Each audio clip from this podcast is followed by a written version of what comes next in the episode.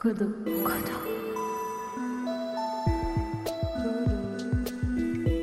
Kodo. Kodo.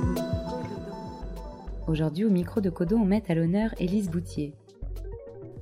La CMA prête régulièrement et gratuitement la salle dans laquelle d'ordinaire se tiennent les messes, pour des réunions qui servent des intérêts collectifs et non pas directement religieux. Qu'il s'agisse du débrief quotidien des équipes en charge de nettoyer les débris, des réunions publiques d'information organisées par la municipalité ou l'État fédéral, de projections de films documentaires ou des réunions de concertation quant à l'avenir de la ville, elles ont toutes lieu à la CMA. Au moins une fois par semaine, on est ainsi amené à la fréquenter et elle devient alors incontournable au sein même de la communauté non religieuse. Élise vient du monde du cinéma documentaire et est aujourd'hui doctorante en anthropologie sociale à l'EHESS. Ses recherches, menées essentiellement en Californie, portent sur la façon dont les transformations de l'environnement forcent les collectifs humains à se réadapter à un paysage qu'ils croyaient contrôlé. Dans son podcast, Élise s'intéresse aux feux de forêt et à la catastrophe qu'ils peuvent engendrer.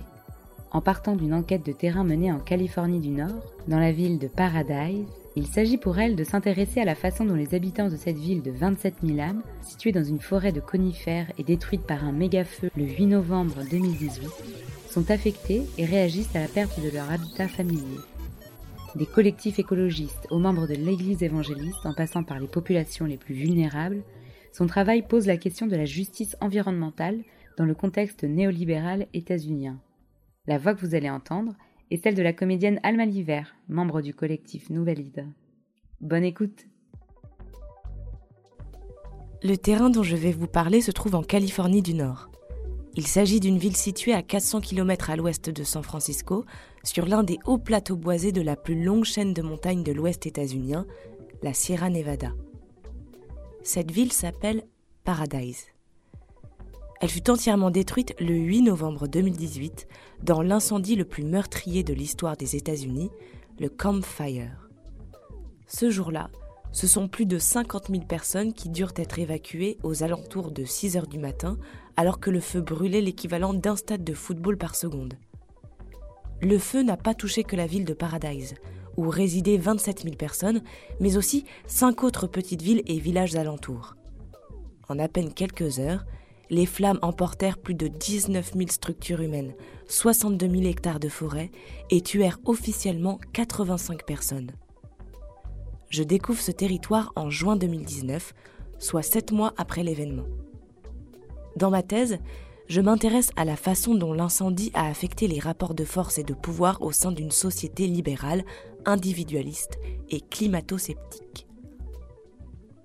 C'est dans ce cadre-là que je voudrais partager avec vous mes observations et hypothèses quant au rôle que joue la plus grande église évangéliste de la ville, la CMA, Christian Alliance Church. À travers cette communication, je voudrais mettre au jour les différentes tactiques et stratégies mises en place par l'Église pour l'instituer en ce que Jean-Claude Girandin appelle une Église-providence. Cette communication s'appuie sur une enquête de terrain de 5 mois réalisée entre juin et novembre 2019 et fait état d'un travail en cours. Je m'appuie sur des observations réalisées lors des différents événements organisés par l'Église, ainsi que sur une série d'entretiens réalisés avec des membres de l'Église occupant des postes différents au sein de la hiérarchie ou simples fidèles. Je commencerai par raconter dans une première partie comment l'incendie a entraîné un réinvestissement massif de la sphère spirituelle et religieuse. Dans une deuxième partie, je montrerai comment, dans ce contexte, l'Église évangéliste parvient à s'affirmer en tant qu'acteur sociopolitique incontournable. Enfin, je m'intéresserai au discours construit et véhiculé par l'Église à propos de l'incendie afin de comprendre son rapport au monde social et environnemental. Commençons par voir comment le campfire a mis au jour de façon plus exacerbée qu'avant l'antigouvernementalisme et l'idéologie du self-made, provoquant une montée en puissance des discours évangélistes.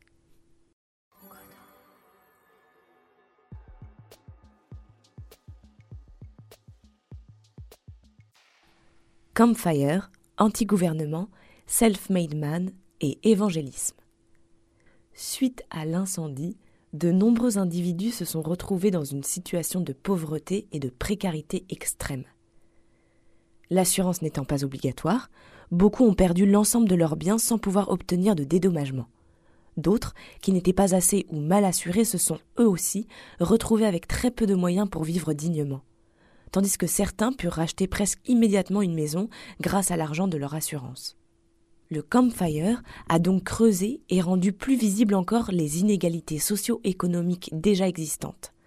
Face à cette situation, la question de la justice environnementale pourrait se poser, ainsi que celle de la vulnérabilité face aux risques, en faisant par exemple appel à une régulation politico-juridique dont l'État serait le garant.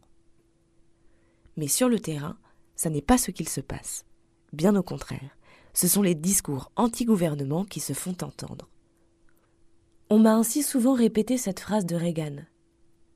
Les neuf mots les plus effrayants de la langue anglaise sont Je suis du gouvernement et je viens vous aider toute intervention de la part d'une structure gouvernementale est considérée comme un contrôle abusif portant atteinte à la liberté individuelle d'entreprendre. Plus le gouvernement est loin de nos vies, mieux c'est, résume Wayne, un ancien résident de Paradise. Face à cet anti-gouvernementalisme, l'idée selon laquelle seul l'individu est capable de faire changer sa situation prévaut. Cette idéologie néolibérale historiquement liée aux États-Unis s'exprime aussi en Californie, bien qu'on puisse avoir une autre image de cet État, et notamment à Paradise. Lieu historique durant la conquête de l'Ouest et la ruée vers l'or, et la ruée vers l'or, Paradise et sa région sont marqués par l'histoire coloniale états-unienne et l'esprit pionnier qui l'accompagnait. Et cet héritage est une fierté. Cultiver l'esprit pionnier est ainsi valorisé et valorisant. En détruisant la ville, l'incendie a ravivé ses sentiments. Sur les réseaux sociaux et dans les conversations, beaucoup d'anciens résidents s'autodésignent comme les nouveaux pionniers, considérant que leur mission aujourd'hui est la même que celle de leurs ancêtres avoir le courage de dompter un territoire hostile pour bâtir, à la sueur de leur front, un lieu de vie paradisiaque. L'accent est ainsi mis sur la force de caractère de l'individu, capable de maîtriser son environnement sans avoir recours à l'aide de l'État. Le second effet de l'incendie, qui découle de la valorisation historique de l'individualité, est la montée en puissance de la religion évangélique. Des auteurs comme Sébastien Fass, Thomas Kidd et d'autres ont montré le lien historique qui existe entre le mouvement évangélique et le recul de la frontière états-unienne. À Paradise, beaucoup des personnes rencontrées me confiaient s'être mises à prier de plus en plus régulièrement après l'incendie.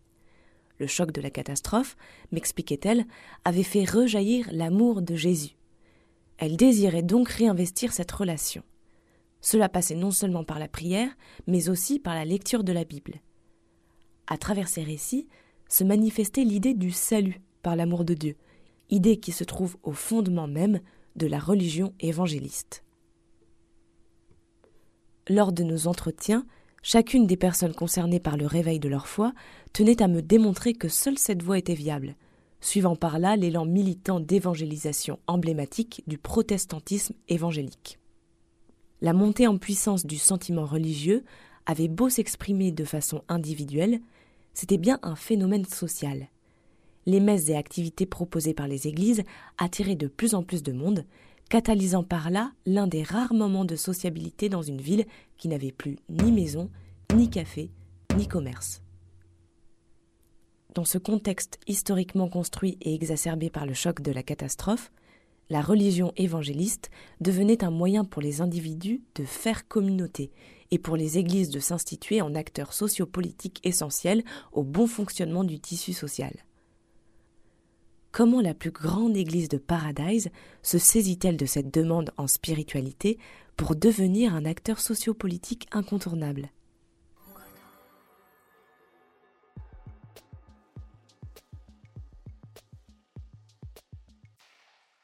CMA, Église Providence?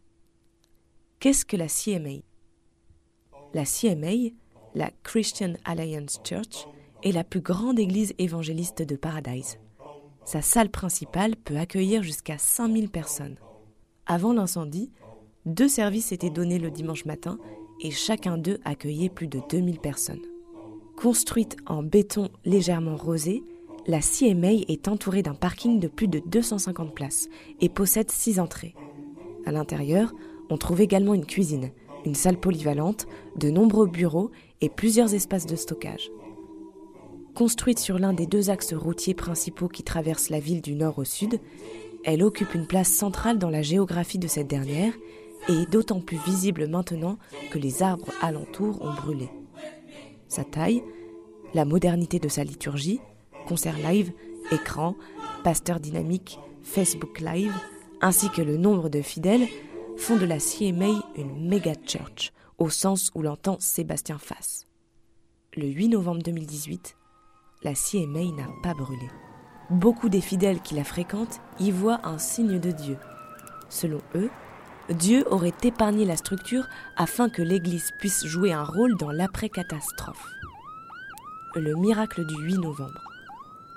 Le 8 novembre, le feu s'est déclaré vers 6 heures du matin. Très vite, il a été hors de contrôle, mais les autorités ont mis du temps à donner l'ordre d'évacuer la ville.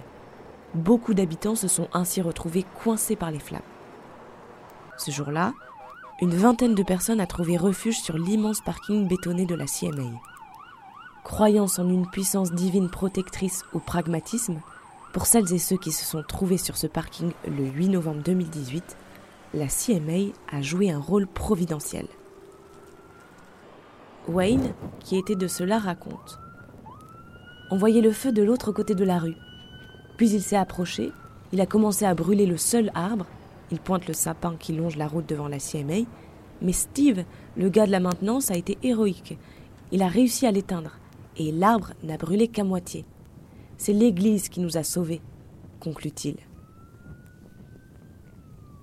Du fait d'être l'un des rares bâtiments encore debout, on en compte 3000 pour 19 000 détruits, la CMA s'affiche comme une rescapée providentielle, et l'expérience partagée du sauvetage in extremis fonde les bases d'un nouveau récit qui place en son centre l'idée d'une destinée commune et collective agrégée autour de la CMA.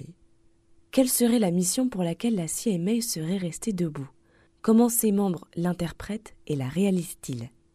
La mission. Mike, le Disaster Relief Director de la CMA, qu'on pourrait traduire par directeur de l'aide humanitaire liée à la catastrophe, explique que l'Église n'a pas vocation à devenir un centre de distribution, alors même qu'elle aurait pu grâce à ses différentes salles et espaces de stockage. Selon lui, la distribution alimentaire et vestimentaire fait que les gens attendent qu'on leur donne des choses, et ça les rend dépendants de ce qu'on leur donne.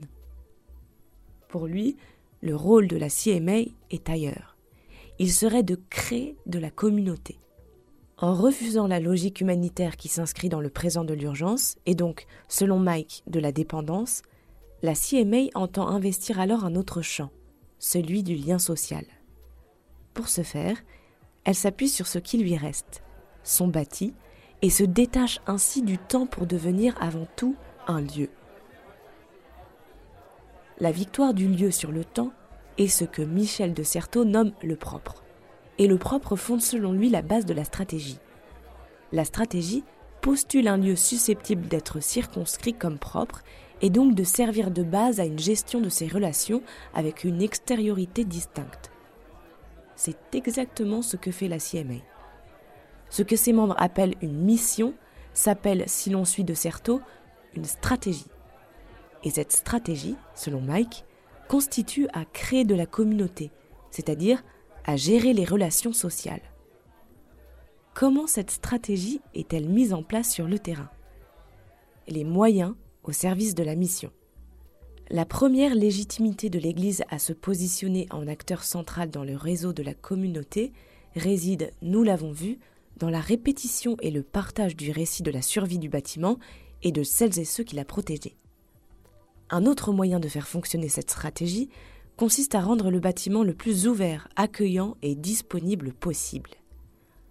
La CMA prête régulièrement et gratuitement la salle dans laquelle d'ordinaire se tiennent les messes, pour des réunions qui servent des intérêts collectifs et non pas directement religieux. Qu'il s'agisse du débrief quotidien des équipes en charge de nettoyer les débris, des réunions publiques d'information organisées par la municipalité ou l'État fédéral, de projections de films documentaires ou des réunions de concertation quant à l'avenir de la ville, elles ont toutes lieu à la CMA. Au moins une fois par semaine, on est ainsi amené à la fréquenter, et elle devient alors incontournable au sein même de la communauté non religieuse. En habituant ainsi tout un chacun à se rendre régulièrement dans son enceinte, l'Église crée de la familiarité. Lors de ces réunions, les membres de la CMA, bien qu'ils soient discrets, sont tout de même présents. Et les flyers concernant les événements de l'Église sont eux aussi mis à disposition des visiteurs. À cela s'ajoutent les community diners. Tous les mardis soirs ont lieu des community diners ou dîners pour la communauté. Financés par un mélange de dons privés et publics, ces dîners sont gratuits et ouverts à tous. Ils rassemblent entre 400 et 600 personnes. Des tables sont installées sur le parvis de l'église et dans la salle polyvalente, tandis que la cuisine est mise à disposition de différents restaurateurs locaux. Le repas est chaud, complet, nourrissant, servi à volonté et accompagné d'une boisson. Pour y prendre part, nul besoin de justifier son affiliation ni avec l'Église ni avec l'incendie, contrairement à ce qui est pratiqué au centre de distribution alimentaire. Dans cette mise en scène qui se construit en opposition à celle des distributions alimentaires, la CMA se pose en hôtesse. On fait ces repas parce que les gens en ont besoin, c'est un désir qui a émané de la communauté. On ne fait qu'y répondre. Les gens ont envie de se retrouver et ils viennent ici parce qu'il y a quelque chose qu'ils veulent. Des bras ouverts, le sentiment d'être aimé et accepté et consolé, raconte Ryan, l'un des responsables de l'organisation de ces dîners. En s'effaçant derrière la volonté de la communauté, la CMA met l'accent autant sur sa capacité d'écoute que sur son caractère indispensable. Ce moment n'a ainsi pas vocation à être un événement humanitaire, mais bien un moment convivial, si ce n'est familial, dans lequel l'Église est la matriarche accueillante, généreuse, bienveillante et consolante. Et le repas devient ainsi un véritable événement social qui finit par s'instituer en rendez-vous collectif dans lequel les individus deviennent les membres d'une communauté. Enfin, c'est lors des événements commémoratifs en hommage au 8 novembre 2018 que la CMA s'imposa véritablement comme l'un des acteurs sociopolitiques les plus importants. Pour un budget de 80 000 dollars pris dans le fonds d'aide publique, elle organisa sur son parking une véritable fête foraine avec deux stands de tir, des autotamponneuses, deux boucles de montagnes russes, des trampolines, trois châteaux gonflables, un stand de vente de t-shirts et posters et une brève exposition. Installés là pour deux jours consécutifs, plus de 8000 visiteurs furent recensés. Un spectacle d'un célèbre magicien évangélique fut également offert aux visiteurs dans la salle d'ordinaire dévolue aux messes. À travers ce qui pourrait être appelé la direction artistique de l'événement, la CMA promouvait la fête, le divertissement, l'artifice et la légèreté. Là où d'autres événements ce jour-là s'étaient organisés autour de moments de silence, de recueillement ou de discours, plus chargés en émotions considérées comme lourdes ou difficiles. L'attractivité ainsi ouvertement affichée faisait de l'espace de l'église un lieu non seulement désacralisé, mais surtout désirable. Les gens avaient besoin de penser à autre chose, dira l'un des organisateurs en affirmant encore une fois n'avoir donné que ce que les gens attendaient, l'Église se posait comme un maillon indispensable au bien-être individuel et collectif. Sauveuse, protectrice, accueillante et nourricière, plus qu'un simple espace ouvert aux individus, la CMA est à mon sens ce que Jean-Claude Girondin appelle une Église-providence, c'est-à-dire une Église qui fait office de famille élargie avec des bénéfices concrets sur le plan social et économique dans la vie des individus. Et si, derrière la mission de créer de la communauté, se trouvait en fait la volonté de recréer une communauté évangélique et d'imposer une vision du monde particulière en lui donnant les formes d'un certain universalisme. De l'aveu de Mike lui-même, le Disaster Relief Director, ce qu'on voit avec les dîners, c'est que beaucoup de gens viennent au dîner et après, ils viennent à la messe, alors qu'ils n'étaient pas forcément croyants, parce qu'ils voient des gens qui sont simplement là pour aimer, des gens qui veulent juste aider et faire partie de leur vie.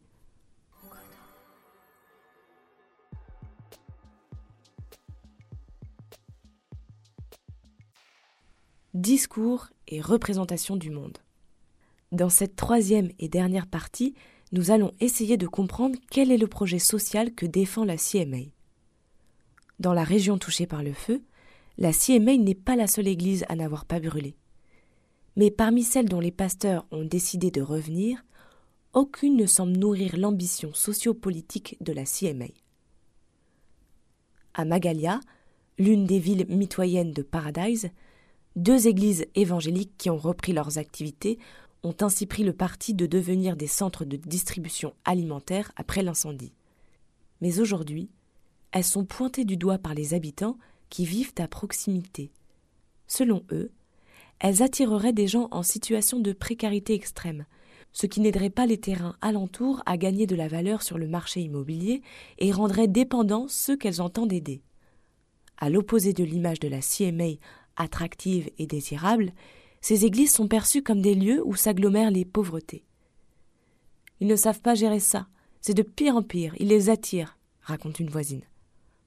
En refusant d'inscrire son action dans la logique humanitaire, la CMA se construit en contrepoint positif aux autres églises et gagne ainsi la confiance d'une population qui peut facilement être ralliée à sa cause, là où les autres églises inspirent de la méfiance et du rejet. Dans le contexte de post-catastrophe, l'une des principales questions qui occupent les individus que j'ai rencontrés est la question pourquoi? Pourquoi ce feu? Pourquoi cette ville? Pourquoi nous? Et la CMA se construit comme étant l'une des rares instances à pouvoir fournir des réponses à cette question. Sa nature, sa stabilité affichée et sa générosité médiatisée font d'elle une figure respectable, digne d'être écoutée, tandis que les autres églises, qui paraissent débordées par la situation d'urgence qu'on accuse d'entretenir et non de résoudre, ne semblent pas être en capacité d'aider et d'accompagner spirituellement les individus en quête de réponse. Quel discours sur l'incendie les pasteurs de la CMA produisent-ils et comment ce discours est-il reçu par les fidèles? Tandis qu'une minorité d'anciens habitants de Paradise, rassemblés au sein d'une association, tente de rendre viral le récit selon lequel l'incendie serait un effet du changement climatique, l'Église évangélique refuse tout rapprochement entre ce qu'elle appelle la théorie du réchauffement climatique et le campfire. Pour Ryan, ancien pasteur en charge de la jeunesse, aujourd'hui responsable de la relation avec la communauté, le 8 novembre, Dieu n'était pas endormi à la barre. Selon lui, l'incendie ne serait pas un acte volontairement provoqué par Dieu, mais un événement que Dieu aurait laissé arriver. Et il appartient à chacun de s'interroger personnellement sur les raisons pour lesquelles Dieu aurait consenti à ce que cette catastrophe arrive. L'incendie serait donc un défi lancé par Dieu, et ce défi aurait deux facettes. D'un côté, il mettrait à l'épreuve les capacités de résilience, d'adaptation et d'entreprise des individus reproduisant et réinvestissant le schéma historique de la destinée, selon lequel les États-Unis se sont érigés. De l'autre côté, ce défi mettrait à l'épreuve la foi. Pour Mike, il ne fait pas de doute que Dieu est aux commandes, et il s'agirait d'apprendre, encore une fois, à lui faire confiance. Le spectacle de magie du 9 novembre 2019 soutenait également ce message. Le monde a beau partir en fumée, seul le lien avec Dieu compte. Sur scène, le magicien commença son spectacle en montrant l'astuce derrière un tour de magie relativement classique.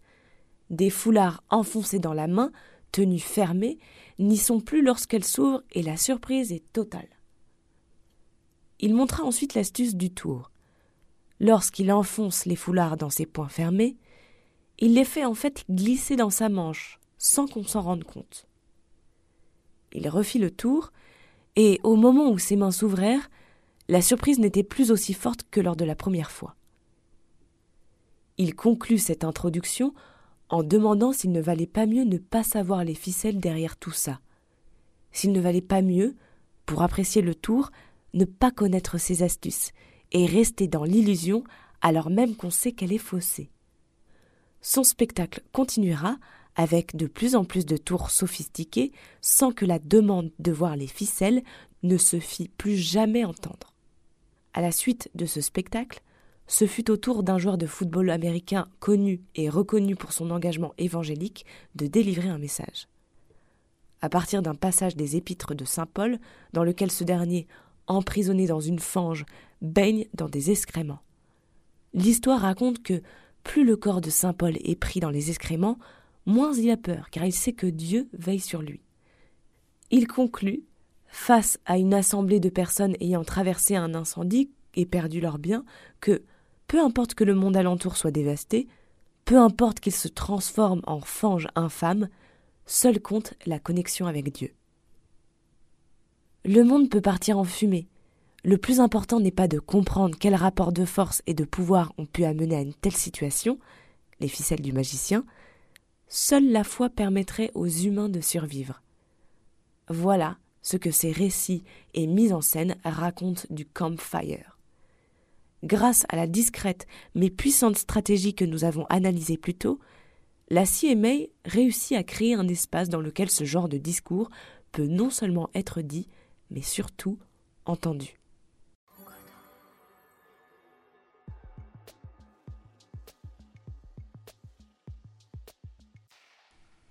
En conclusion, nous pouvons dire que la CMA se sert de la situation de crise déclenchée par l'incendie pour investir le champ sociopolitique au moyen de différentes actions afin de diffuser une vision particulière du monde qu'elle instaure en universalisme.